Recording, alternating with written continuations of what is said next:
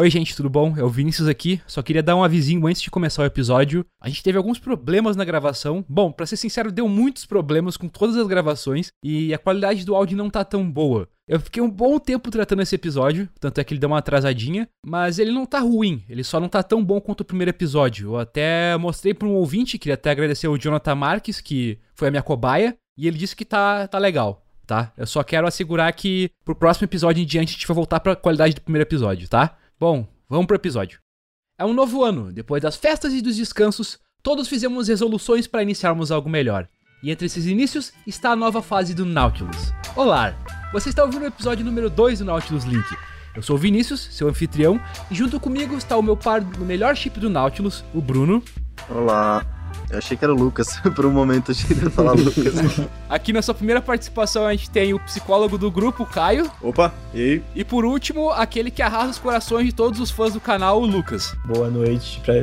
Aqui que é de noite. Boa noite, oi gente, tudo bem? Se essa é a primeira vez que você está ouvindo, o Nautilus Link é o nosso podcast principal, que a gente lança de, a cada 15 dias. Vale lembrar, gente, que o podcast só é possível com contribuição de vocês no apoio. A gente bateu a meta, mas Sempre lembrar para quem tem interesse no podcast, se quiserem apoiar, dá uma olhada na página apoia.se barra Nautilus, dê uma conferida, a gente tem várias metas legais, inclusive uma delas é esse podcast que foi batida. É só para lembrar vocês mesmo que toda contribuição ajuda muito e a gente é super grato por isso. E paguem os boletos. É, exatamente. Se é a primeira vez que está ouvindo, deixa eu explicar rapidinho o formato. Cada um dos integrantes traz um jogo e um tema que esse jogo remete ele para gerar um debate. A gente não fica muito preso, porque acaba desviando bastante, dá um, formato bem caótico, mas tem bastante coisa legal para tirar. Então vamos começar. Lucas, o que, que tu trouxe pra gente hoje? Eu trouxe um jogo muito legal que eu recomendo. Já vou começar recomendando. Assim, ó, eu joguei bem pouquinho, tá? Mas o nome dele é Gorogoa. E ele é basicamente um jogo de puzzles, de enigmas, assim, que tu, tu encaixa ilustrações em outras ilustrações, imagens em cima de imagens. São quatro quadros e cada quadro desses, desses quatro tem uma coisa diferente acontecendo. E aí tu tem que é, observar e enxergar o que, que, como é que cada um se encaixa para continuar o jogo, para continuar a narrativa.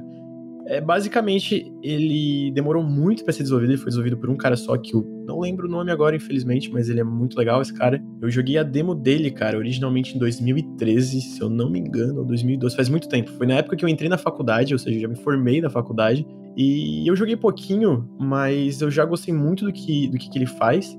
E na real, é, era disso que eu queria falar, porque como eu não joguei muito ele, eu queria, na real, usar ele para entrar em outro assunto que é uma coisa que, como eu, faço Janela Indie, eu acompanho muito sobre desenvolvimento de jogos independentes, sobre a cena independente, é o surgimento de, não só necessariamente é, é marcas indies, mas não só isso, é como a comunidade indie em si, ela, é, lá fora, assim, mais, né, tá, aqui tá começando isso também, mas é um negócio de abraçar e se ajudar, então, por exemplo, tem a Devolver Digital, tem a Adult Swing Games, tem a Annapurna, Annapurna é quem publica o Gorogoa, é, tinha a Annapurna Pictures, que é, fez filmes, produziu filmes como Her.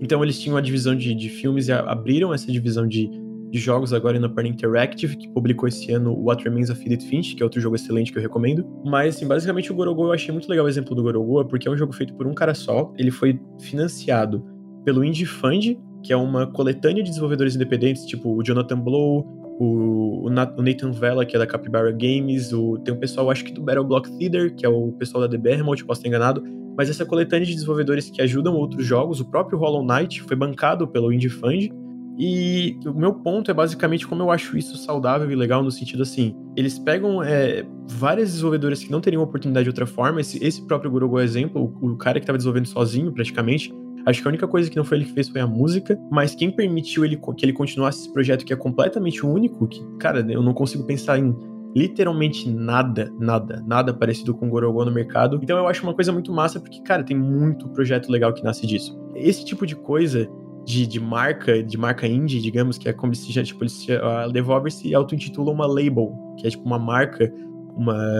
como se fosse uma gravadora de, de músicas, só que na parte de jogos. Então tem muita coisa, Devolver, Adult Swing, a Chucklefish. Então eu acho muito legal esse tipo de coisa, que é basicamente uma pessoa que tem uma empresa e cria um jogo independente dá muito certo e eles pensam, eu posso ajudar outros, outros desenvolvedores independentes a, a crescer e é saudável, sabe? É saudável pro mercado e cria ainda mais produtos e oportunidades, eu acho isso muito massa. Então eu acho que era isso que eu queria trazer para debate, assim. E com certeza o Vinícius ele vai me xingar, porque a gente já teve um breve debate que eu entendi. Não, calma, calma. é, é, que, é que eu vou levar pro outro lado. É só que uma coisa que eu eu ando pensando bastante, eu vi um, um tweet do. Eu acho que é Scott Benson, o cara do Night in the Woods. É, ele mesmo. Ele tava reclamando que. Basicamente, o, acho que foi no The Game Awards, alguma premiação, o PlayerUnknown Battlegrounds ganhou o melhor jogo indie, sabe? Não, não, E aí- eu acho que tá. Não, não, não, sei, foi, não foi no Game Awards, foi em algum Ah, lugar, tá, entendeu? tá, foi, entendi, foi alguma entendi. coisa assim. E aí ele tava falando de como, cara, o termo indie meio que morreu assim, porque pega só esse ano, tá? O que, que são jogos indie esse ano? PlayerUnknown Battlegrounds e Hellblade, Hellblade acima até em nível de produção. Aí tu tem algo tipo o próprio Night in the Woods, tu tem Hollow Knight, tem Cuphead, que são jogos que são feitos assim, com ou empréstimos ou financiamentos, assim, as pessoas não têm dinheiro pra financiar, comparado com as grandes produções ali do Hellblade. E tu ainda tem co- coisas tipo o cara que fez o jogo na- no Construct ou no Twine em casa, botou no Witch e, sim, fez em duas horas no tempo livre dele. E tudo isso é indie, sabe? Então a gente tá no. Basicamente o termo virou, ah, não é AAA, sabe? Eu entendo, mas eu não vejo muito problema. É que, por exemplo, se tu quer categorizar algo como indie, tipo, não tem muito serventia e eu acho que acaba sendo pior justamente pra esses menores. Tipo, o, o Scott tava me- basicamente querendo defender a classe dele, entendeu? Tipo, eu e os, os ainda menores, a gente acaba sendo engolido por esses indies grandes, assim. É, sim, eu acho que o Scott, ele não tá numa posição muito boa pra falar isso, porque ele foi financiado por outras coisas. E eu entendo que o Não, jogo mas- dele é menor. Não, eu entendo que o jogo é menor, eu concordo, mas, tipo, eu vou te dar um exemplo. É, o, One- o, o What Remains of Edith Finch e o, o Gorogo, eles foram financiados pela Annapurna Interactive. A Annapurna Pictures é, é, é- A dona dela, se eu não me engano, é uma bilionária. Só que, assim, o What Remains of Edith Finch e o Gorogo venderam muito menos que o Night in the Woods. O que, que eu tô basica- dizendo basicamente é que eu, eu É, ele, tinha- tava, ele tava mirando mais no Hellblade e no, pub- no Player no Battlegrounds, mas pelo que eu assim, entendi. eu, eu só quero falar assim, eu acho que o PUBG, eu, cara, não eu devo te parecer que eu tô corrigindo, mas eu acho que tá um pouquinho equivocado. O que, é que eu lembro desse tweet, o que, que ele fala é basicamente assim: ah, hoje em dia, um jogo indie pode ser um jogo financiado pela Electronic Arts, tipo a Way Out, que ele realmente se vende como um jogo indie, da, tanto que é da, da label da EA chamado EA Originals, que é eles publicando o jogo independente, deixando que os desenvolvedores mantenham a propriedade intelectual do jogo.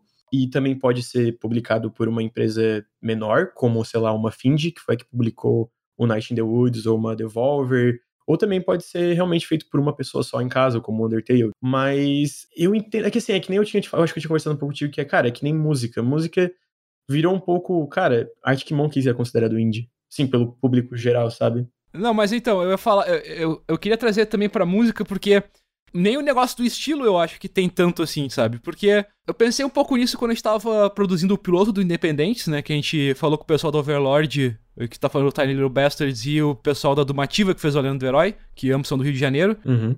E os dois tinham, quando a gente fez perguntas basicamente, ah, o que é indie pra ti, essas coisas, cara, eram respostas bem diferentes, assim, sabe? E até quando eu fui pesquisar um pouco de outras empresas do ringue, um que me chamou muito a atenção foi o da Double Dash, o pessoal tá falando do Rocket Boy, que, cara, a ideia deles é muito mais aquele indie, tipo, ah, não, porque isso aqui é o que deixa a gente fazer, ah, o jogo dos sonhos, tal, e coisas assim, e aí tu contrasta, por exemplo, com a opinião da Dumativa, que é algo mais, ah, tipo, ah, o que a gente pode fazer com, tipo, tem que dar lucro e tal. Uhum. E aí isso me lembrou. Eu, eu tô lembrando muita gente, muita coisa, gente, desculpa. É, eu, eu, eu li um livro esse ano que é excelente, assim, sobre música, voltando pra música, que é o Meet Me in the Bathroom, da Lizzie Goodman, que é sobre o nascimento da cena de rock indie de Nova York nos anos 2000. Basicamente, quando o Strokes explodiu e começou a vir as outras coisas. Ele faz toda essa cronologia e, cara, quando tu pega no início, tipo, tu tem uma coerência pra esse termo. Cara, tá, tinha o Strokes, tinha o Interpol, tinha o EAS, todas essas bandas meio que tinham uma coisa parecida, tal, uma estética até parecida. Uhum. Só que aí tu vai chegando pro final do livro, cara, tem o Vampire Weekend, sabe? Não, tem porra nenhuma a ver. Sim, sim. E ainda assim, então, o que eu tô querendo mais chegar é que eu acho que o termo indie meio que, ele meio que não serve pra nada, assim, e eu acho que acaba sendo, tipo, prejudicial até pra esses menores que acabam sendo engolidos pelas definições dos maiores, porque, sei lá, se for falar que ele, ah, não é um AAA, tipo, não ajuda tanto, sabe? É, Mas eu, eu acho que isso é uma coisa que vem, às vezes, um pouco com o amadurecimento da cena, porque tu citou o Hellblade, mas o próprio Hellblade, ele se diferencia. Ele fala assim, ah, a gente é indie, mas a gente é indie com espírito, é, com... É, como é que ele fala? Ele fala um... tri- Eu acho que... Eu acho que o termo é esse, mas eu posso estar enganado. Mas um triple indie, uma parada assim, bem idiota, mas... É que não é só questão deles, né? Nós, como jornalistas e críticos, falamos isso também. A gente tem que começar a fazer uma distinção, tipo, de um triplo indie pra um indie normal, sabe? É, é algo necessário. Não, é que, é, é que por exemplo, é porque daí, é, o que, que eu acho que é complicado nisso é que daí, se a gente excluir a qualquer coisa que tenha financiamento externo do, do negócio independente. Não, mas eu acho que não é questão tipo, de ter financiamento externo, é tipo o, a, o custo da produção, sabe? É, faz sentido. Eu acho que, cara, independente de ser financiado externamente ou não, tipo, tu comparar o Night in the Woods com o Hellblade e chamar os dois de indie, eu acho que é muito injusto, cara. É que eu acho que vai um pouco, agora eu vou trazer um pouco pro cinema, mas o noir, o noir, por exemplo, o filme noir, ele começou como algo que ninguém dava nome no começo. Mais tarde, quando ele foi redescoberto, eles começaram a chamar de filme noir. Mas hoje em dia, até hoje, existe uma, uma certa discussão sobre o que é noir. Ele é um gênero cinematográfico, ele é um movimento ou ele é um estilo, sabe, uma estética. Então acho que vai muito disso, assim, tipo, indie é o quê? É uma equipe pequena com pouco dinheiro, indie é o quê? São jogos menores, que são às vezes menos ambiciosos, onde eles tentam coisas novas que eles não poderiam tentar num AAA, ou seria, por exemplo, eu não sei, tá, às vezes tipo um jogo diferente mesmo do que costuma se ver por aí, sabe? É, é então, a, a coisa que não, eu acho que não não tá em nenhum desses termos aí. A gente não chegou. Tipo, não tem uma distinção certa. E o, o ponto que eu quero chegar é justamente que a gente precisa ter uma distinção desses vários tipos. Eu não sei exatamente. Tipo, eu entendo esse ponto, mas aí eu, eu, eu volto do, do início que eu falo sobre label, marca independente, eu acho que aí não, aí não é aí que tá o problema. O problema tá mais, na, às vezes, um pouco na distinção tanto da parte dos desenvolvedores como da crítica. Não, é, eu não quis colocar a culpa, tipo, na Devolver ou na, na Purna. Foi só algo que surgiu enquanto a gente conversava. Não, eu entendi. Eu só, tipo, reforçando, tipo, porque eu acho, eu acho esse tipo de coisa saudável. É, é, é basicamente uma desenvolvedora que começou independente mesmo, pô. Os caras do Gold Simulator, eu lembro que o primeiro jogo deles foi Sanctum, que era um, um jogo de Tower Defense, que não deu muito certo. Eles lançaram o Gold Simulator como um experimento, porque eles tinham feito um jogo de 1 de abril e a galera gostou e falou: ah, lança. E lançou e vendeu e vendeu e vendeu. E eles foram espertos, tipo, expandiram de forma responsável e pensaram, cara, a gente pode ajudar outros times a, a crescer. E isso, isso para mim, é um mercado muito mais saudável, e acho que todo mundo aqui concorda, do que o que acontece na indústria de megaprodução. Que os preços. É, o que acontece? Os valores de produção tão, estão tão altos e o custo para manter um estúdio está tão alto que eles estão tendo que recorrer para coisas como loot box. É. é esse, esse negócio dos loot boxes eu, eu não acho que a justificativa. Eu entendo que os, os, investimentos estão ficando cada vez mais arriscados, vamos dizer assim, porque o retorno está diminuindo, mas a justificativa de, ah, a gente tem que recorrer para loot boxes, cara, não, não eu, cai eu, nem um pouco. Eu, não, não, eu, eu, eu tô, assim, eu, eu só tô, tipo, só pra deixar bem claro, se eu quero deixar claro, cara, isso é muito escroto. E, tipo, só a parada do, do Destiny 2 ter uma equipe de psicólogo no desenvolvimento para fazer o negócio é muito escroto, cara. Então, enquanto vocês estavam falando, eu tava pensando, eu tava pensando aqui, já, tá ligado? Computando e tal. Ah, não, saiu, não, saiu, nada. Não, brincadeira.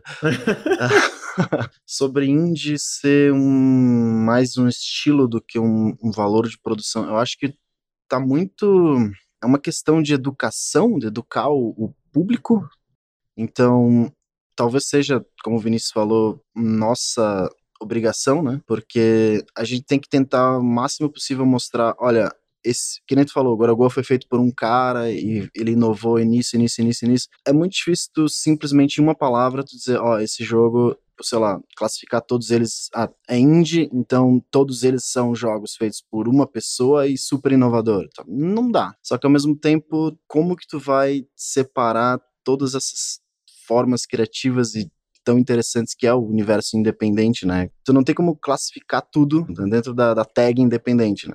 Então, fica a critério de, de nós para informar e fica a critério do público se informar. Porque não adianta o cara, ah, Hellblade é independente e Night in the Woods é independente, mas Hellblade, caralho, tem uns gráficos muito mais bonitos, foda-se Night in the Woods, eu vou jogar Hellblade.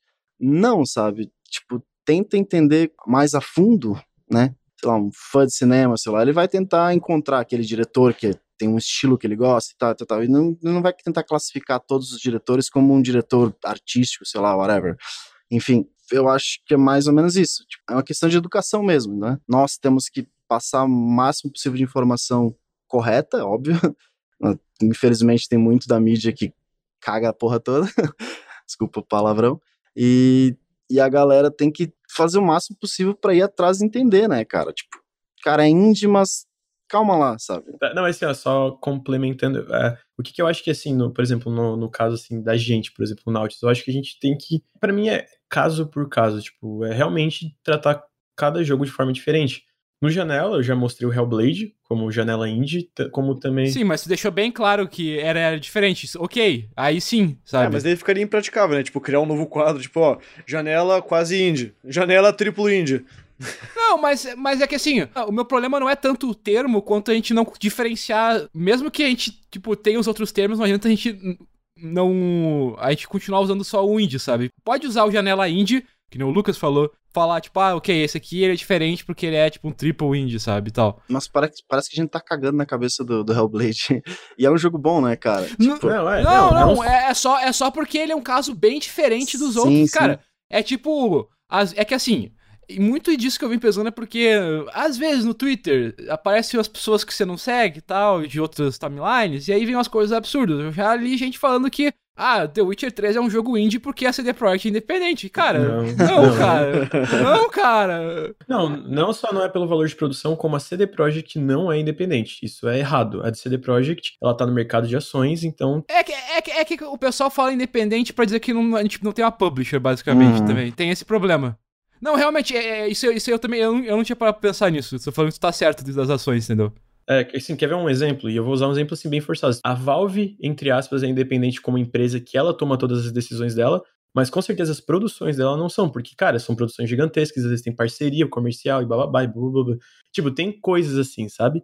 Então agora, tipo, ah, cara, a CD Projekt é completamente errado, não tem justificativa, porque tem gente que banca a CD Projekt, não é só ela, ela tem investidor privado. Então, tu pega a mesma coisa. Ah, sei lá, tu pega o, Kingdom Come Deliverance. Eu acho que, cara, dependendo do jogo, tu ainda pode encaixar dentro do, de um janela indie da vida. Uh, mas tem que, depende muito do tipo de jogo. Por exemplo, cara, o, o Psychonauts 2 é um jogo que eu já considerei, mas vendo o gameplay dele, vendo o valor de investimento, é um jogo que eu parei e pensei, cara, não, isso aqui não se encaixa no Janela Indie. Mas tem jogo que às vezes mesmo com investidor privado, porque querendo ou não, labels, essas coisas são investidores privados, de certa forma, Sim. ainda se encaixa. E aí vem de novo no caso por caso. E aí vem no negócio de mercado saudável, porque também a gente pode expandir que tem outras definições, né? Tem os, os jogos AA, tipo, eu tô usando AA, mas no sentido de é, médio orçamento. O Vampire, da, da Dontnod, que está sendo publicado pela Focus Home Interactive, é um exemplo. A minha visão, é, é, até uma coisa que eu queria tocar no assunto, a minha visão de um mercado saudável vem disso, sabe? De ter os três. Ter as megas produções, que elas têm que existir, elas muitas vezes trazem um público ainda maior para a indústria. Tem que ter as pequenas produções que também expandem o público, porque eu tenho certeza que. Cara, eu quero um exemplo. Hoje, hoje à tarde, é, um pessoal passou aqui em casa, e aí eu tava conversando com eles, e eu tava conversando, eu botei o The, Infin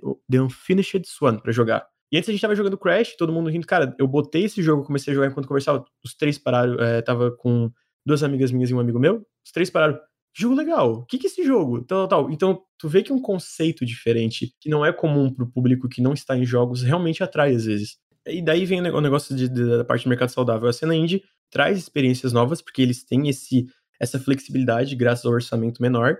E, e aí essas labels ajudam ainda mais. Por isso que, pô, eu sou muito fã da Annapurna, eu sou muito fã da Devolver, eu sou muito fã da Adult Swim, porque tu vê a forma que eles, tanto da parte de negócios, que tu vê que os jogos recebem atualizações gratuitas constantemente sem lootbox.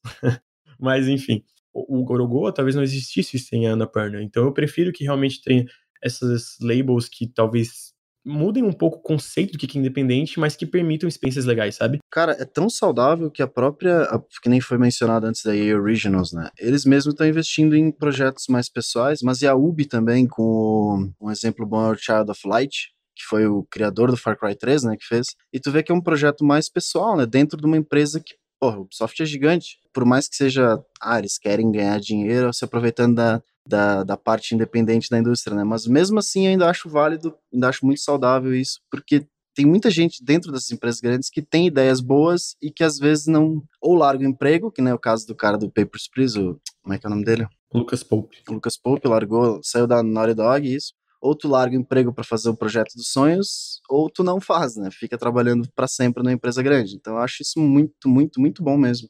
A gente tá falando sobre essa relação eh, do mercado com as pessoas, mas uma coisa que a gente tá aqui em pauta é como os próprios jogadores eles podem acabar moldando a cena de um jogo. E eu acho que o Bruno tem umas coisinhas para falar aí. Uhum, tenho sim. Tá, o que eu queria conversar era sobre como regras básicas de game design se transformam na mão dos jogadores, entendeu?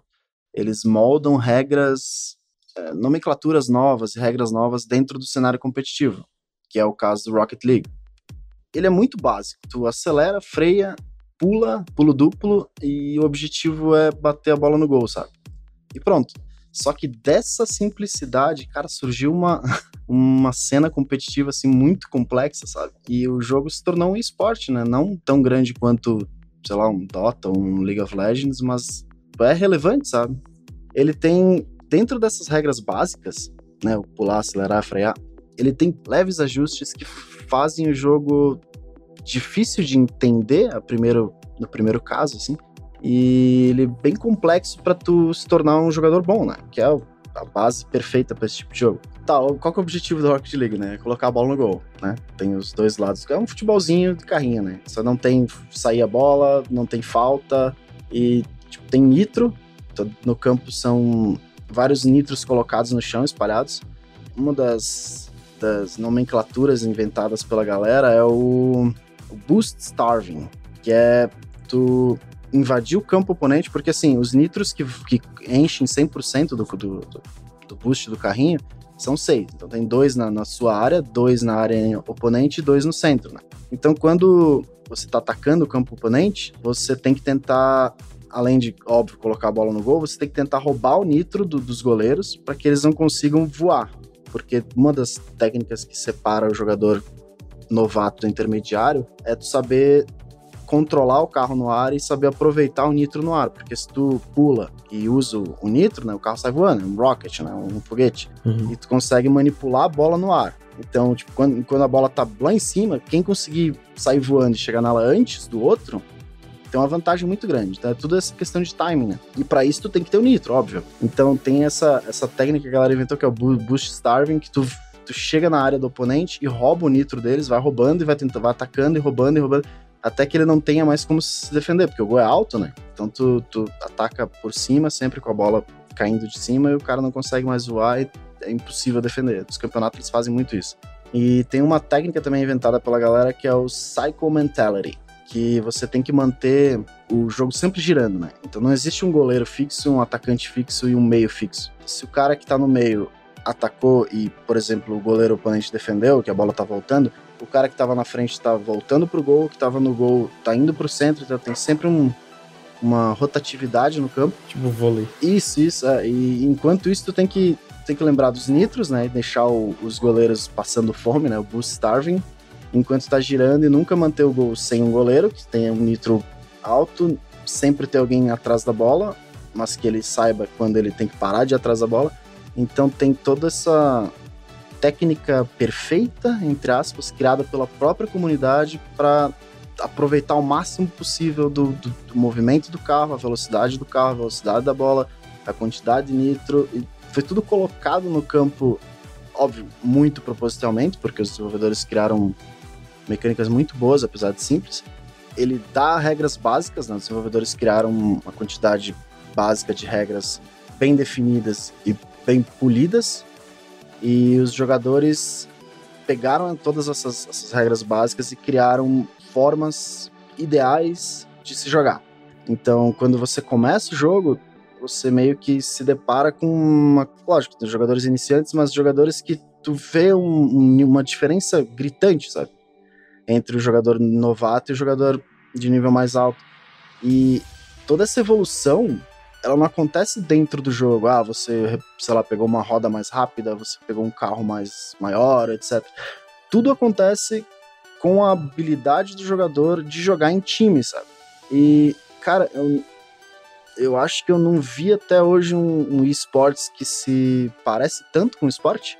Sim, que realmente, é, na hora que tu falou da, da rotatividade, me lembrei imediatamente de vôlei, sabe? De Porque muito, é, muito esporte ele tem regras básicas. O tênis, por exemplo, né? Que você tem que bater a bola um lado pro outro. Tem, tem várias técnicas dentro do, do, do, tênis que não foi criada pelo criador do, do, do jogo, mas os jogadores meio que foram inventando. Então o Rocket League tem muito disso, eu acho isso muito, muito, muito massa. É, eu, eu acho que é, em esportes em geral, tipo, eu acho que o Rocket League é um ótimo exemplo, mas eu vejo muito que esse tipo de esportes, ou o jogo que se volta para esse negócio de competitividade, muito do futuro desse jogo multijogador é moldado pelas técnicas criadas pela comunidade. Que é, é basicamente o que ele falou, né? Que pelo que eu entendi, tipo, esse boost starving e, e esse negócio que eu, eu, esqueci o nome, mas sobre a rotatividade. Cycle mentality.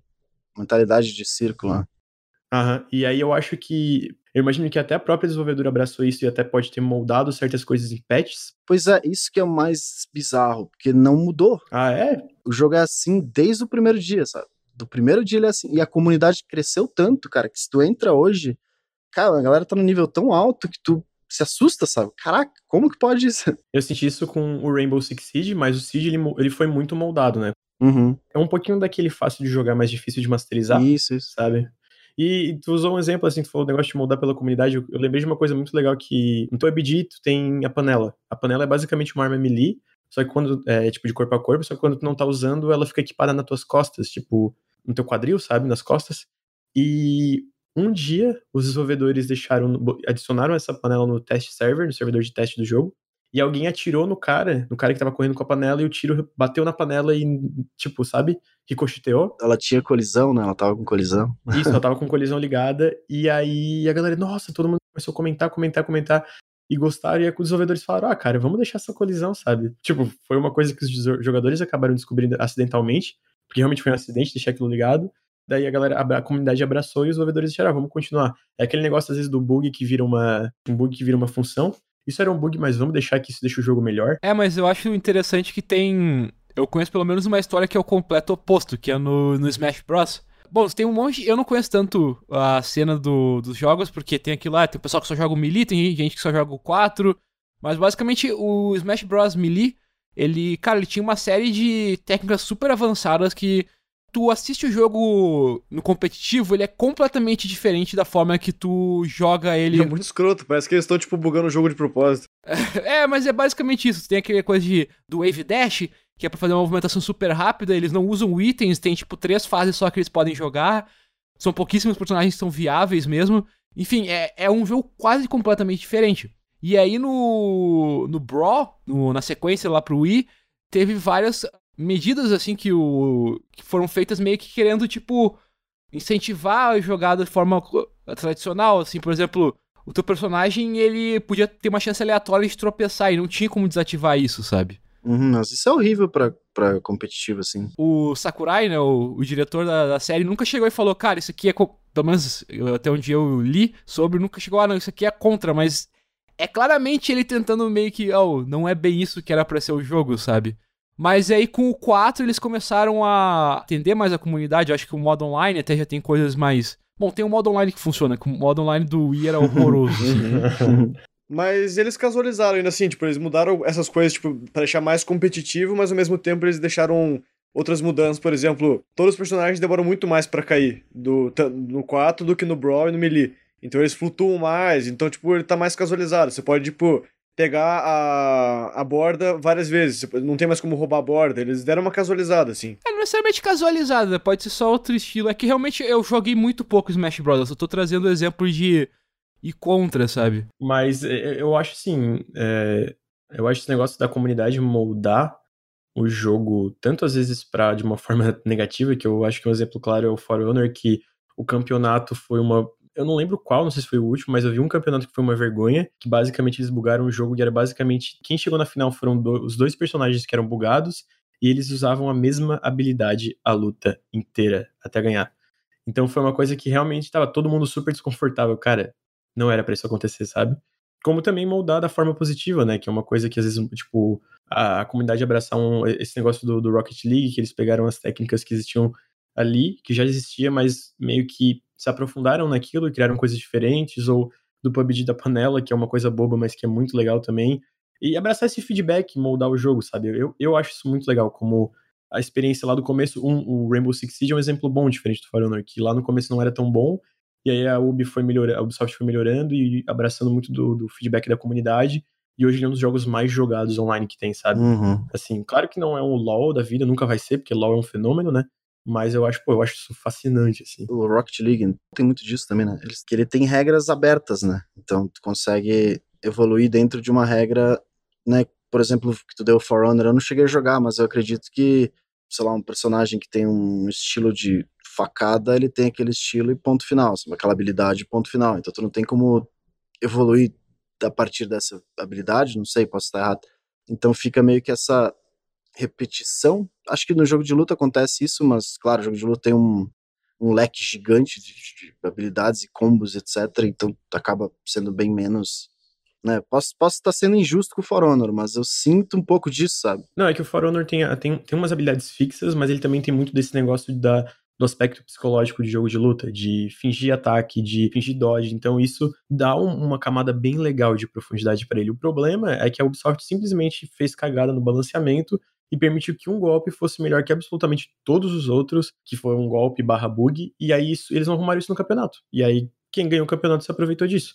De, ou seja, o campeonato foi super escroto, porque, tipo, todo mundo ficou meio, cara, sério, esse cara ganhou dessa forma, mas, tipo, é porque a Ubisoft tinha deixado aquilo. Uh, mas, assim, a, as mecânicas em si do jogo também tem esse negócio de dar uma camada de profundidade que permite várias interpretações do, do mesmo estilo de técnica, uhum. que eu, eu, acho que é isso que a gente tá falando. Só que daí eles erraram ali no balanceamento e no negócio de bug, de arrumar bug, sabe? Que acabou prejudicando bastante o jogo. Tanto que agora eles estão fizeram vários patches, estão adicionando servidor dedicado, mas que a comunidade baixou muito por causa desses problemas, que a, comunidade, que a Ubisoft não soube suportar um jogo que estava sendo abraçado pela comunidade. É, cara, hoje eu assisti um, a final do campeonato Rocket League, eu fiquei, cara, caralho, é inacreditável, cara. Sem noção. Meia hora eu tava gritando já, caralho, olha isso, olha essa defesa, cara. Muito foda. A gente tá falando sobre como essa relação, mais uma vez, essa relação entre os jogadores e os desenvolvedores e como fazer algo que seja interessante para os dois lados. Uma coisa que é interessante às vezes é tu manter um, uma franquia, um personagem, uma ideia, uh, entre aspas, fresco, trazer algo novo para isso. E o Caio acho que trouxe o assunto aqui que ele quer falar um pouco mais. É, quanto a essa relação do, de como o público molda o produto que ele consome, é, é interessante o que o Bruno falou, assim, sobre é, a parte de gameplay, mas o que eu queria falar um pouco mais é justamente como é, uma desenvolvedora pode abordar um produto de uma forma diferente do que normalmente se espera. No, no caso, o jogo que eu vou falar é o Batman da Telltale. É, hoje em dia, quando se fala em Batman, é meio que clichê a gente pensar já em, tipo, Coringa. Ou então pensar, nossa, o Batman é um herói que tem vários vilões excelentes. E eu não culpo as pessoas, por exemplo, por elas acharem que realmente o Coringa do Heath Ledger é excelente. Ele foi um marco, o cara ganhou um Oscar. Ele realmente mandou muito. Só que, sabe, tanta gente comentar a mesma coisa acabou meio que criando uma lore do personagem que praticamente sim. Vai fazer um jogo do Batman, vai fazer uma história do Batman, tem que ter Coringa. Então, eu acho que perde um pouco da graça para quem já conhece o herói, ou até mesmo às vezes as pessoas que gostaram uma vez de ver o Coringa, ver tipo duas, três, quatro vezes, começa a cansar. E o Batman da Telltale foi um jogo que eu joguei e eu conheço o herói bastante. Li vários quadrinhos, joguei vários jogos, vi todos os filmes e quando eu joguei, eu fiquei impressionado, porque eles realmente conseguiram variar a fórmula clássica e incluir todos esses personagens icônicos, muitos deles, aliás, eles incluíram os mais icônicos e não foi uma história assim que tipo, nossa, que legal. É o Batman lutando contra o Coringa, porque o Coringa, ele é um vilão que ele consegue dar nos nervos do Batman, porque ai, como é que ele faz tudo isso e o Batman não mata ele de uma vez? Porque o Coringa ele provoca ele, leva ele até o limite, mas o Batman não mata porque ele tem essa regra dele. E eles conseguiram variar tudo isso. Eles incluem Coringa, eles incluem Duas Caras, eles incluem Mulher Gato, mas não tem nada do que você espera quando você fala de uma história do Batman. Eu não sei se alguém jogou o jogo aqui. Não, não joguei. Eu não joguei ainda, não. cara. É, eu tenho bem curiosidade, uh, Caio, porque eu acho que tu jogou bem mais jogos da Telltale do que eu. Eles conseguiram fugir daquela estrutura que tava, tipo... Porque, cara, por um bom tempo ali na época da segunda temporada do Walking Dead, o Game of Thrones ali, cara, era parecia que tinha um Telltale Generator assim os jogos, quanto a estrutura deles assim. Em termos de estrutura, não sei se você tá falando sobre aquele lance de esse é um jogo em que suas escolhas fazem diferença, só que não. Eles flexibilizaram um pouco isso nesse jogo. É, ainda não vou dizer que é um jogo assim que, nossa, sua escolha lá no primeiro episódio faz toda a diferença no quinto. Eu não acho que isso é verdade. Isso, aliás, não é verdade. Não, mas desde o início isso nunca foi tanto, sabe? Mas eu, digo mais é que, cara, era muito tipo. Todo jogo tinha. Ah, tu tem três opções de diálogo, daí, tipo, ah, fulano vai, vai se lembrar disso, sabe? É, tem. Eles ficavam nessa punheta o tempo inteiro, tipo. Isso, cara, me cansou muito, sabe? Só entrando um pouquinho, metendo o que que eu li, eu não joguei, mas o que eu li de crítica foi basicamente que pega o Guardiões da Galáxia, Game of Thrones, a segunda temporada do Walking Dead, eu li muita gente falando que esse Batman foi realmente o melhor das últimos produtos da Telltale, sabe? Foi tipo, cara, esse realmente é um negócio que eles souberam aproveitar bem o personagem. Porque, por exemplo, você pega o, um que eu gosto muito, The Wolf Among Us, ele realmente é mesmo molde da Telltale. Tem aqueles negócios de falsa sensação de, de escolha, que tu acha que tá fazendo diferença e tal, tal, tal, e aquele negócio dos diálogos, mas é, um, é muito bem aplicado.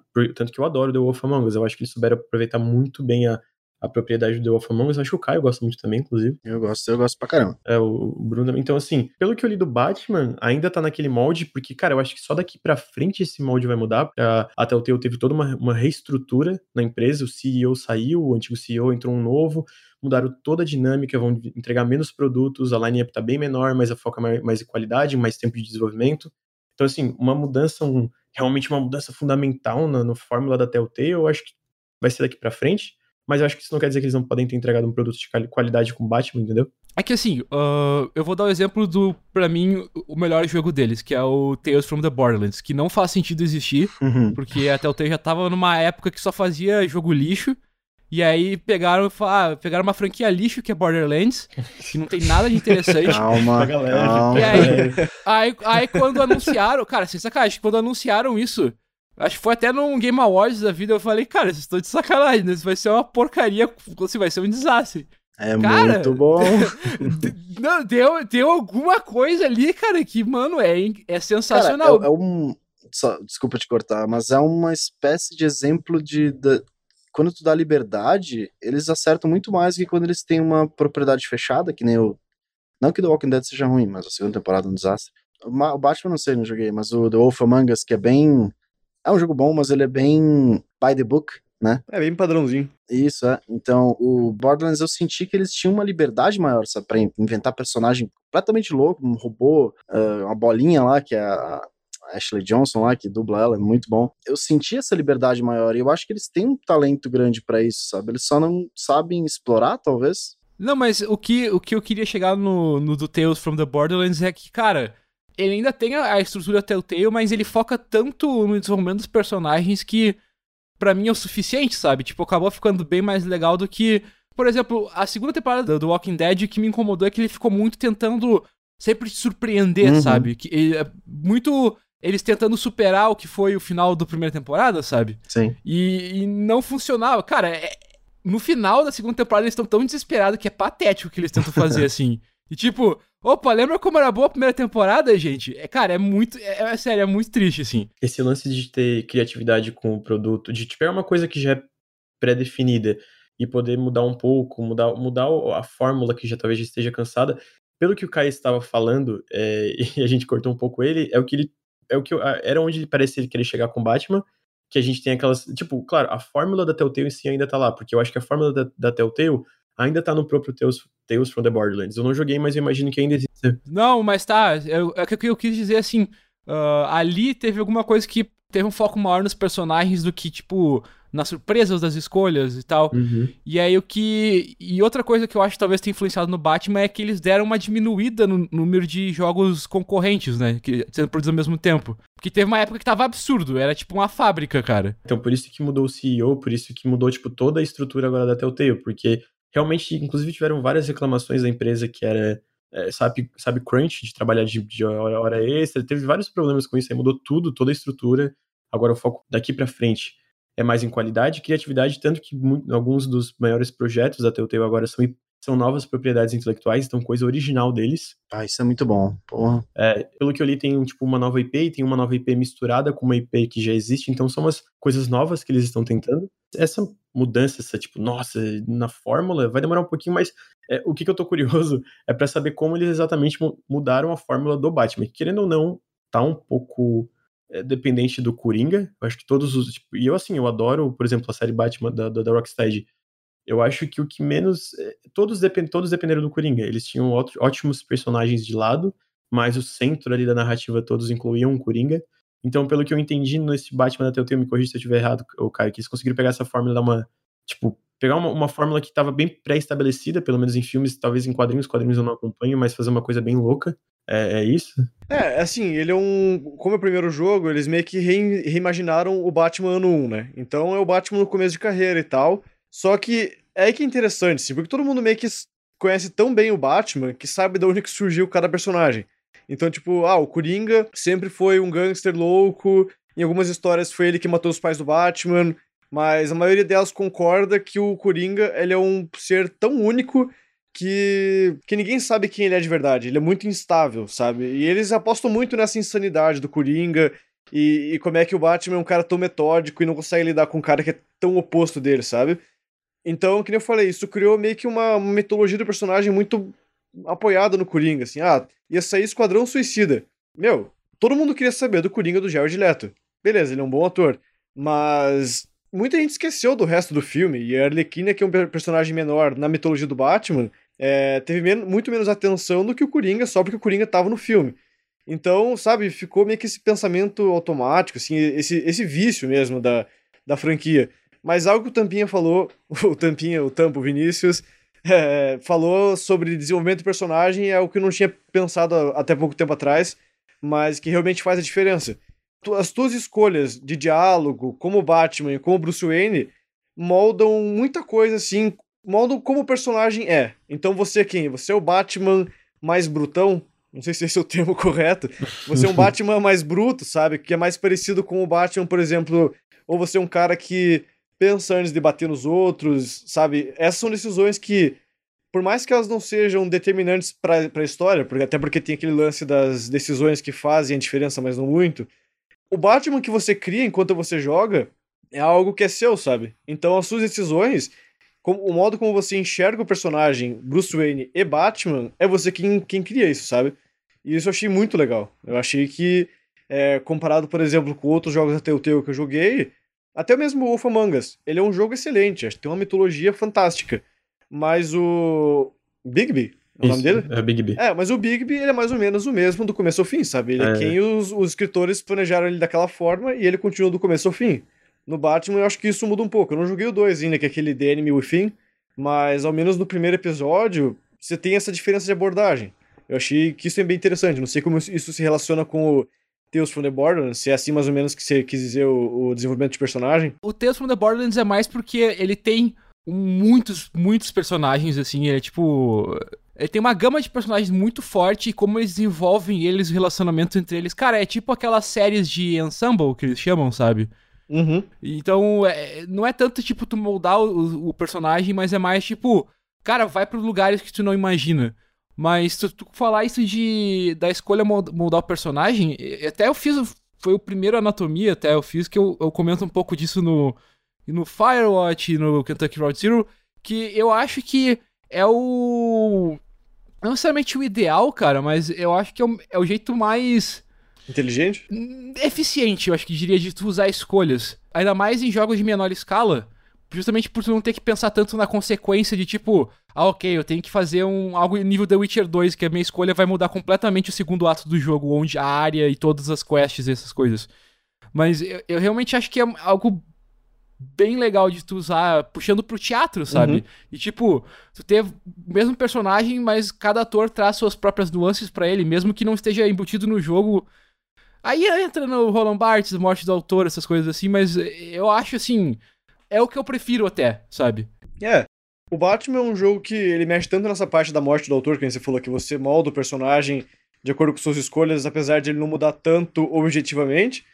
E assim como a- muito, muito do- dos pontos positivos da história vem por conta desse parte de relacionamento entre personagens de um mesmo universo. Então, o modo como o Coringa entra na vida do Batman é muito único, assim. É, é muito no começo, mas não tem nada a ver com aquilo que a gente espera, sabe? Ou como o próprio filme do Tim Burton fez, que o Coringa matou os pais do Batman. É uma ligação muito íntima.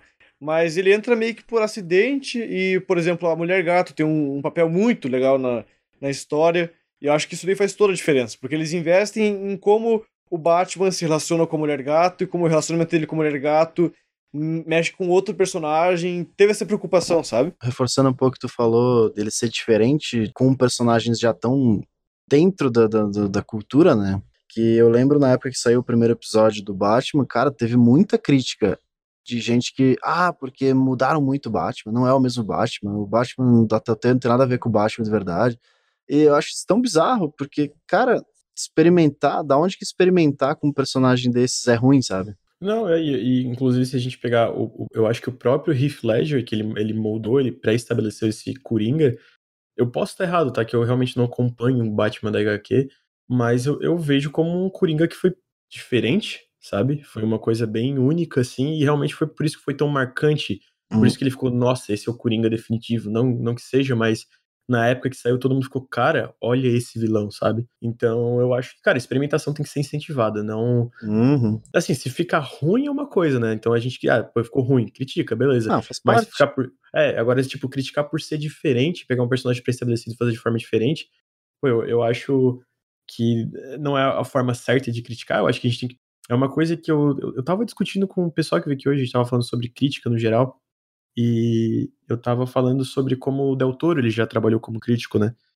Uh, eu não lembro exatamente onde eu li essa entrevista, mas ele basicamente falou que, cara, quando ele se sentia mais realizado como crítico era quando ele tentava entender a intenção do autor e, tipo, passar isso para quem tava lendo a crítica, sabe? E aí nisso ele botava a subjetividade dele, a, a visão dele do, de como foi, como deu certo ou se não deu certo a intenção do autor. Então a gente tentar interpretar qual era a intenção da, da Telltale com esse Batman e disso falar se deu certo ou não. O autor tá todo errado. Tem que achar a intenção do original, não. ah, eu acho mais legal passar um pouco da intenção, tipo. É. Não, é porque quando eu, eu sou muito do, do, lado da morte do autor do Roland Barthes de cara, o que importa é a, a, a parte da criação que o, que o intérprete tem também. Não, eu sabe? acho que no final o que, o que importa mais, tipo assim, pro, pro resultado de quem tá consumindo é, é, é, a experiência dele ou não, se ele gostou ou não. Mas tu tentar passar o que que o autor quis, tipo, qual é a intenção do autor. Eu, eu acho isso legal também, sabe? Tipo, dar um, um contexto. É, mas se, é, não, mas o Dr. Fox, ele fala que é a maior, eu já. É, eu cara, não lembro não. exatamente, eu posso estar errado, mas é, tipo, ele falou que. Eu lembro que ele falou uma coisa que ele se sentia bem, mais bem realizado como crítico, talvez por ele ser muito mais criador do que crítico. Eu, eu, não sei, assim, tipo, hoje, como tu vê como ele é um diretor e tal, tal, tal, super famoso. Mas ele falava que ele se sentia mais bem realizado quando ele tentava enxergar a, a, a intenção do criador e aí passar o texto dele, tipo, não só a intenção, não só, tipo, uma crítica de ah, a intenção era essa e para aí. Tipo, falar, cara, isso deu certo, isso não deu. Sim, sim. Mas, tipo, tentar passar isso junto. Que aí, sinceramente, é uma coisa que eu também tento passar nos meus vídeos. Tipo, ah, não só. Tipo, eu passo a minha visão, tipo, minha visão sobre o que, que eu achei daquilo ou não. Eu, eu sei lá, vamos dizer, numa análise do aquele veredito, entre aspas, mas eu dou veredito dentro do contexto de, cara, esse jogo é um jogo de aventura, não um shooter. Sei lá, um, um exemplo idiota, sabe? Mas, assim, dessa, dentro desse dentro dessa ótica, digamos. Bom, o Caio tava falando sobre como renovar uma história já estabelecida, e eu quero ir pro completo oposto, de eu quero falar de um jogo que jogou fora tudo que o, o primeiro jogo da série tinha e foi para um caminho que infelizmente não foi seguido depois, mas trouxe algo único que é o Far Cry 2. Jogão. Cara, esse jogo é incrível. Esse jogo assim é. é... Pra caralho! Melhor Far Cry. Disparado. Ah, mas esse não tem competição, né, cara? Far Cry 2 ele foi lançado em 2008. Ele é do Clint Hawking, quer dizer, ele é dirigido pelo Clint Hawking, porque ele não fez sozinho, que é o mesmo diretor do melhor Splinter Cell, que é o Chaos Theory. Para entender bem o que faz o Far Cry 2 interessante, tem que lembrar um pouco do contexto da época, que recém tinha saído o Modern Warfare, né, o Call of Duty 4, então tava tendo toda aquela corrida atrás da, da galinha dos ovos de ouro, que era jogo multiplayer de guerra moderna. E aí no ano seguinte já teve um jogo que ele é completo oposto dos FPS, sabe? A maioria dos FPS até hoje é sobre tu uh, empoderar o jogador, sabe? O jogador se sentir tipo extremamente poderoso e, cara, eu consigo derrotar todo mundo, eu sou o exército de um homem só. E o Far Cry 2, ele, muitas vezes, ele basicamente te mostra o dedo do meio e diz, cara, eu odeio você jogador, sabe? Eles passam num país fictício da África e basicamente tem um mercenário que foi contratado para entrar lá e achar o Jackal, que é um traficante de armas. Só que logo quando tu entra, tu já contrai malária, tu, o próprio Jackal te acha e, tipo, rouba tuas coisas. E aí tu tem que trabalhar para algumas milícias lá. E aí que começa a ficar interessante porque o ambiente do Far Cry 2 ele é completamente hostil ao jogador. E é aí que vem muitas das críticas pro jogo. Por exemplo, a própria malária é algo que é, foi muito alvo de críticas que em qualquer momento tu pode simplesmente os sintomas da malária começam a te atingir, então a tela começa a ficar turva, tu tem que buscar remédio e aí para conseguir os remédios tu tem que fazer uma side quest. Uh, as armas dos inimigos são todas uh, muito ruins, justamente por ser um país pobre, então eles não têm acesso, então elas são totalmente enferrujadas, elas podem travar, elas podem até explodir na tua própria mão. Então tu tem que sempre prezar por usar tuas próprias armas que tu compra com os diamantes que tu acha. Só que a, a munição também é escassa. Tem muito inimigo em todo lugar. Tem aqueles postos que tu mata os inimigos e 5 segundos depois eles dão respawn e já estão de volta atrás de ti. E os caras não te largam do teu pé. E basicamente, cara, o tempo inteiro tu tá, tipo, sentindo oprimido ali, sabe? Tu, tu, tu é sempre. Ele é um jogo bem longo e, e, até o fim do jogo não tem aquela coisa tipo, ah, tu começa fraco e vai ficando mais forte. Tu tem uma progressão de tu conseguir equipamentos melhores, mas tu, tu, tu sempre sente que tu é, tu é tipo o underdog, sabe? Tu é tipo o cara que tem menos chance de conseguir fazer aquilo. Tô me deixando e... vontade de jogar. Desculpa, continua. Pior que também tá me dando vontade de jogar. e, e, e, eu acho que é algo que é, que é muito interessante justamente por ser o. A, ele vai completamente oposto da curva padrão de progressão, sabe? E. E até hoje eu não vejo isso tanto, tanto em outros jogos, sabe? Infelizmente. Ah. Tá, então tu falou do. Tu, tu falou do, dos postos lá, do. Que os carinhas sempre dão resposta. Cara, isso não dá. Sério, Far Cry 2 é impossível por causa Cara... daquilo. E porque ele repete demais. Ele seria um jogo muito melhor se ele tivesse talvez mais coragem. Porque ele tem um. Como é que eu posso explicar? Ele tem essa esse mundo hostil, mas ele não tem um mundo hostil variado, como é que eu posso dizer? Tipo, ele não tem uma fauna que seja ameaçadora de fato, tipo, ah, tem uns bichinhos ali, mas tipo, ah, tá, tem uns bichinhos ali, tem os soldadinhos ali, tem as arminhas, mas não tem nada que seja como é que eu posso explicar, cara? Que seja grande, maior do que ele é, entendeu? Ele é, todo ele é muito conciso de um jeito que se repete o tempo inteiro e que, cara, 10 horas de jogo é, não dá mais, sabe? É um jogo que não. Primeiro, isso de ele ser conciso, eu acho que é bem proposital, justamente para criar essa, essa pertença, essa, ou essa falta de pertença, na verdade, de tipo, tu ser o estranho na, na Terra Estranha. E a parada da repetição, cara. Os postos eu até consigo entender, eu acho que não foi proposital, mas eu gostaria de acreditar que eles fizeram de propósito pra, tipo, se sentir mais uh, hostilizado possível. Eu acho que não foi, mas eu gostaria de acreditar que foi. E, cara, eu, eu acho que ele funciona ainda da, no meio dessa repetição, porque ele é um jogo bem longo e as missões são daquele estilo, porque ele tem uma, uma um leque de mecânicas que, se inter, que interagem, tem aquela história da. Ah, eu odeio usar esse termo, gente, mas o, o game, a jogabilidade emergente. Uhum. Sim, né? sim. Tanto é que eles tiveram que limitar algumas coisas, porque uma coisa que chamou muita atenção na época pro Far Cry 2 era o sistema de incêndios dele, né? Que tu pode botar fogo na grama. E tem uma entrevista do Clint Hawking que ele fala que no início eles não tinham regulado muito bem o sistema de incêndio e aí, tipo, uma granada explodiu, alguma coisa assim, e aí criou um incêndio que basicamente matou todos os NPCs do jogo inteiro. Caralho. Muito bom. E aí tem muitos desses momentos de tipo, cara, tu tá fazendo uma coisa, tu tá tentando fazer uma missão e aí tu tá quase morrendo e ele tem um sistema de parceiros, né? Tu tem um parceiro que eles te salvam pelo menos uma vez quando tu tá prestes a morrer. Só que é legal porque eles também podem estar tá prestes a morrer. E aí tu tem toda uma mecânica que tu tem que usar o, ki, o kit primeiros socorros nele ou só dar um tiro na cabeça uhum. deles. E aí tu mistura isso com a quantidade de explosivos que tem lá e tu tá ter que muitas vezes pegar armas no chão que elas podem a qualquer momento explodir na tua mão ou tipo só travar e do nada, cara, no meio do tiroteio tu pega a, a, a malária começa a atacar e tu tá sem remédio. Isso é muito bom. Uhum. É o tempo inteiro tu ter que improvisar, cara. Eu acho que é muito, muito. Isso, isso da arma, cara, tinha que ter mais jogo. Cadê? Cara, mas, mas é o. É, assim, de longe o que mais reclamo do jogo, eu acho, cara. Não, a malária é mais, mas assim, é, é que aquilo, é tipo, o Far Cry 2, ele é muito que nem o, o Driver San Francisco, que são jogos que eu não entendo como a Ubisoft aprovou eles serem feitos, uhum. sabe? Porque jogos dessa, uh, desse nível de, de investimento serem tão ousados, até ainda mais pra Ubisoft, que naquela época já tava começando a fazer aquele design padronizado, né? Uhum. Eu não entendo, cara. E assim, eu fico muito feliz que ele existe. E tanto é que quando o Far Cry 3 foi anunciado, eu fiquei muito, meu Deus, isso vai ser animal, e eu vi que era algo completamente, completamente diferente. É, então, é que na real, assim, quando eu joguei Far Cry 2, eu joguei bem pouco. E eu, eu brinco que é ruim, mas eu realmente joguei um pouquinho, e do pouquinho que eu joguei, eu não tinha gostado muito, mas é, era mais porque a introdução era meio longa e. Ela, ela é bem lenta e ela é para estabelecer, assim, o lugar, tipo, é, é tudo um carro parado só vendo as coisas, realmente. Ela é tipo. Mas era uma época que eu era menos. Eu era menos. Eu era mais impaciente com jogos no geral também. Eu queria, eu queria mais aquele, tipo. Mas é, na, naquela época, jogos eram, tipo, mais impacientes em geral também. A gente não tinha tanto espaço pra narrativa. Mas você tá falando sobre tudo isso e eu, eu gosto muito desse tipo de design, de. Eu usar a palavra inversão de valores, no sentido que. É, é, geralmente, o, o, é como tu falou, o jogador sempre é botado como num pedestal que, cara, ele tem que conseguir fazer tudo o que ele quer. E é muito legal jogos que exploram exatamente o oposto disso. Eu tenho alguns exemplos, eu queria citar rapidinho que eu acho legal também.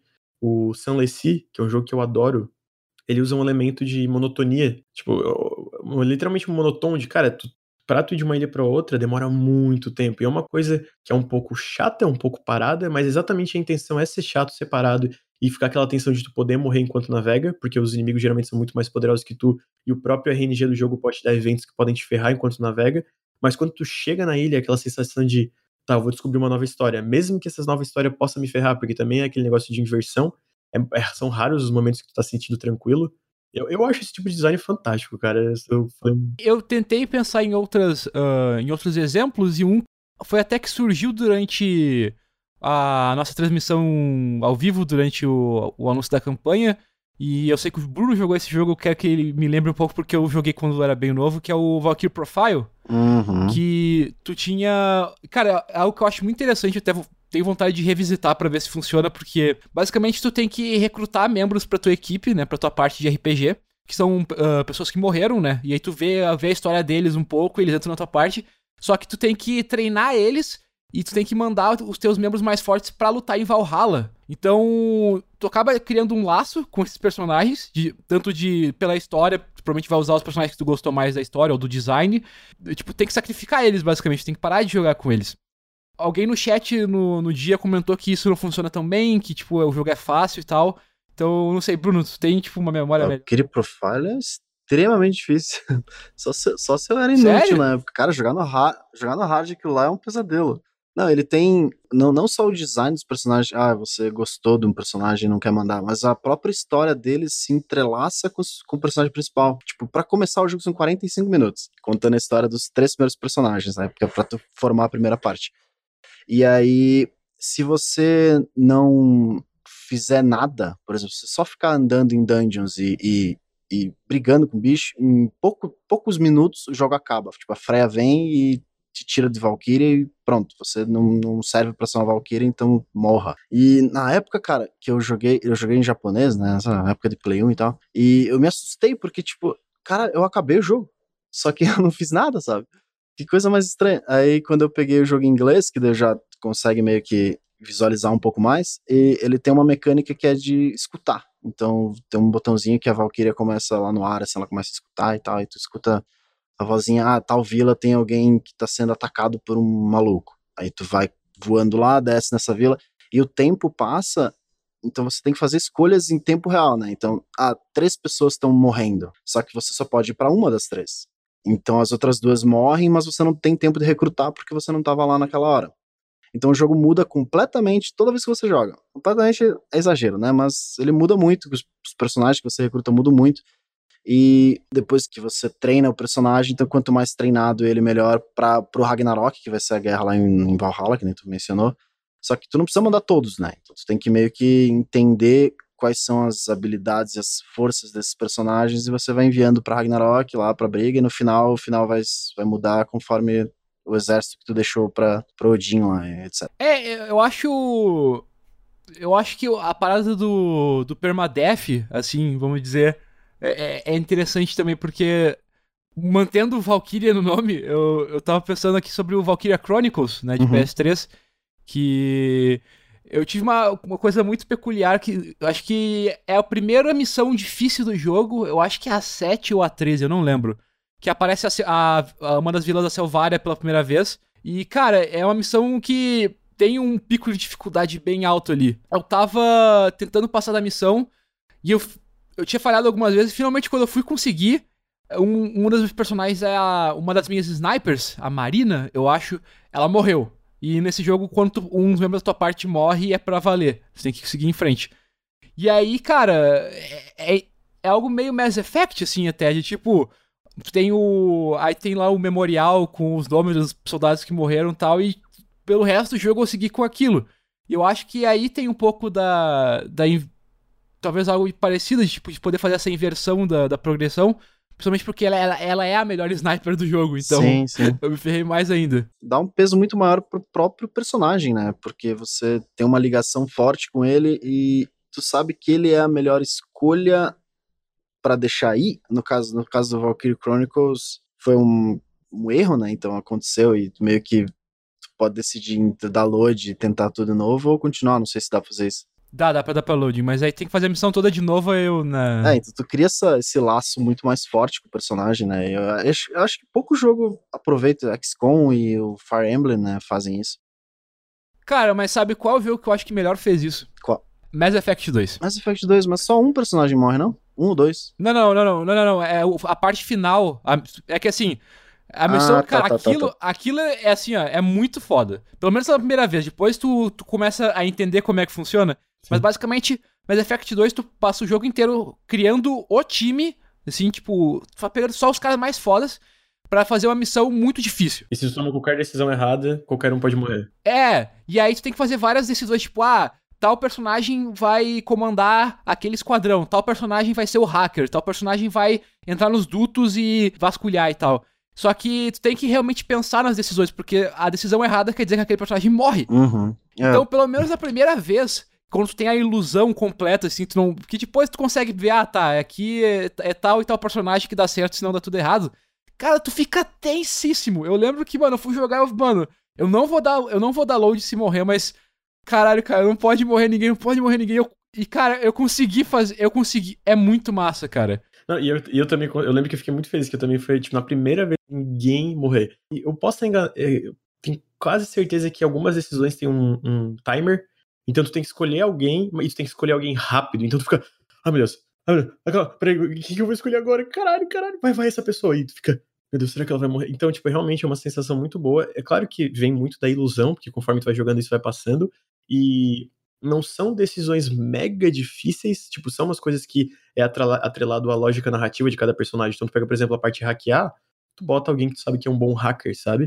Uh, mas tem muito também atrelado à progressão, tu tem que ser próximo dos personagens, porque isso não é, não vai ter aquele laço de confiança e eles não vão fazer as tarefas da melhor forma que eles poderiam fazer. Então, realmente, cara, eu acho que inclusive ele é uma, porra, é uma puta aula de design legal, sabe? de, de realmente te botar numa situação e até aquele negócio de, cara, a gente deu tudo isso esse jogo, a gente deu todos esses recursos no jogo e tu pode perder eles nessa, tipo, nessa hora, tá ligado?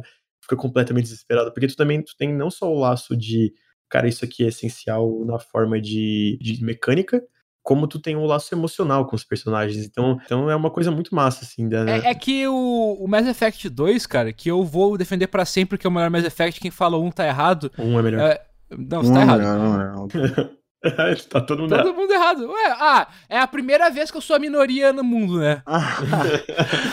tá, até parece. Eu nem tô acostumado com isso. O 2 é Gears of War com personagens mais, mais, mais elaborados. O que eu acho que é justamente do 2 é, é a parada de a estrutura de, narrativa dele ser toda em volta de desenvolver esses personagens para no final tu ter medo de perder eles, cara. É muito, muito, muito bem pensado. É que para mim ele quebrou a mágica do universo Mass Effect. Eu não sei se para ti. Eu não, não entendi qual, em que sentido. Uh, porque o 1 tinha muito dessa. Caralho, olha o universo de Mass Effect, olha a, a, as possibilidades de estudo. Aí o 2 é meio que. Tu já meio que entende um pouco mais, e ele meio que. Cara, atira, atira, atira, atira, atira, atira, atira, atira, atira, aí faz uma quest no personagem. Atira, atira, atira. Tem muita sala, muito inimigo, muito, muita repetição de combate, combate, combate. E chegou uma hora que eu tava tipo, caralho, acaba logo esse jogo. Eu não aguentava mais. E chegou no final, inclusive a última missão é uma porrada de corredores, salas gigantes com uma porrada de bicho e não acaba, não acaba. Eu tava, tipo, no final do jogo assim, cara, foda-se quem morreu, eu não vou mais jogar. Mas eu acho engraçado, porque para mim o 1 é isso, cara. É que eu joguei o 1 e o 2 meio que seguido, assim. Eu não joguei o 1 na época. É, não, concordo contigo, mas ele tem essa wonder. Tipo, caralho, olha esse planeta incrível. E o 2 não tem isso. Um é muito mais grandioso. É, é tipo assim, Tipo assim, ele tem muito mais essa pegada de space opera. O 2 é muito mais íntimo. E, e, eu acho que são propostas diferentes que eu gosto das duas, sabe? Mas eu prefiro um. o 2 para mim é justamente isso. Eu gosto de, eu acho que eu deixei claro aqui de uh, histórias que são centradas nos personagens. Então, cara, para mim a, a, parada do, do Mass Effect 2 não era as missões, era chegar na Normandy e ir um em um e conversar com todo mundo. Ah, cara, sim, sim, com certeza. Eu acho que é muito assim, o 2 tá mais pra Firefly, enquanto o 1 um tá mais pra Star Wars. E eu prefiro Firefly. Uhum. Não, mas eh, deixa eu voltar só um, uma coisa que o Tampinha tava falando. É, o Mass Effect 2 realmente eu acho que é um jogo que funciona muito por esse lance que ele ser, é um jogo objetivo, não por ele ser breve, mas ele é um jogo objetivo porque ele é um jogo simples e na simplicidade dele ele funciona. E, e para mim, cara, a primeira vez que eu joguei foi uma das poucas vezes que eu me senti orgulhoso de, de ter nubado. Foi porque eu fui pra missão final, assim, eu falei, tô preparado pra caralho. Aí todo mundo morreu, daí eu fiquei, meu Deus do céu. e daí que você para pra pensar, tipo, na hora eu tinha pensado, pô, esse roteiro é muito ousado, né, cara? Tipo, caraca, esse jogo é muito bom. Aí depois eu fui ver, tipo, pô, mas tem como deixar todo mundo vivo, né? Aí depois que fui descobrir as outras coisas do jogo, assim, mas, cara, na primeira vez foi muito impactante. Let's get scratching. Então, gente, a gente tá encerrando o nosso segundo episódio. A gente ainda tá aprendendo como fazer isso, então, por favor, qualquer crítica, sugestão é bem-vinda.